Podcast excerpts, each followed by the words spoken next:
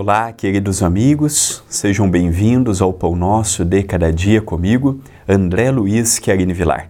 Que alegria em estarmos juntos pela TV A Caminho da Luz e pelo Centro Espírita Perdão, Amor e Caridade, o CEPAC.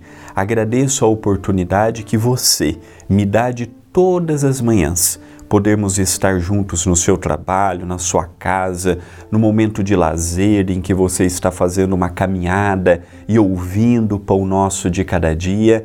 Que alegria em estarmos juntos. E neste vídeo eu peço ajuda à TV.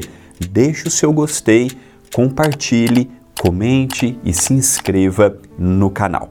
A frase de Emmanuel, pelas mãos de Chico Xavier, contido no livro Dia a Dia com Chico e Emmanuel, diz o benfeitor. O vintém da viúva não é somente aquela moedinha singela que celebrizou uma pobre mulher no Templo de Jerusalém.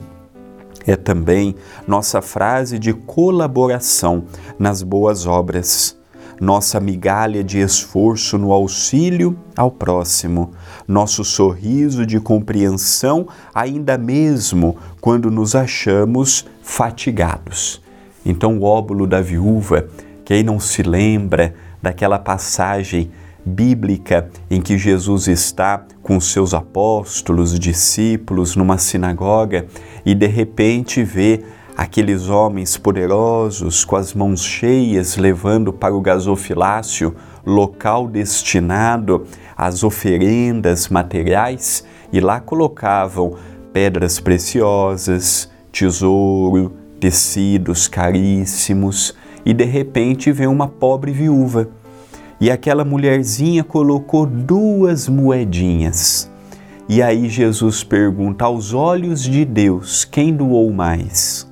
E aí disseram: Ah, foi aquela senhora que tirou do seu próprio necessário. Jesus diz: Pois é verdade, foi aquela senhora.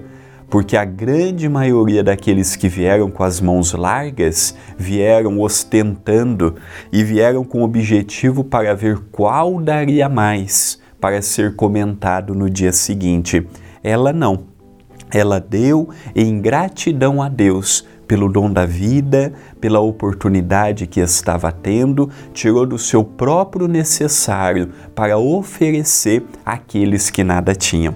Então nós percebemos a sublimidade dos ensinos de Jesus, nós percebemos a beleza que está por detrás da, dos ensinamentos. E aqui vem Emmanuel e amplia este conhecimento dizendo que esta viúva e esta pequena colaboração que ela deu representa o esforço, ou deveria representar o esforço de todo cristão, pegando a saúde, a inteligência, os bens da matéria e revertendo também em benefício daqueles que estão ao nosso lado.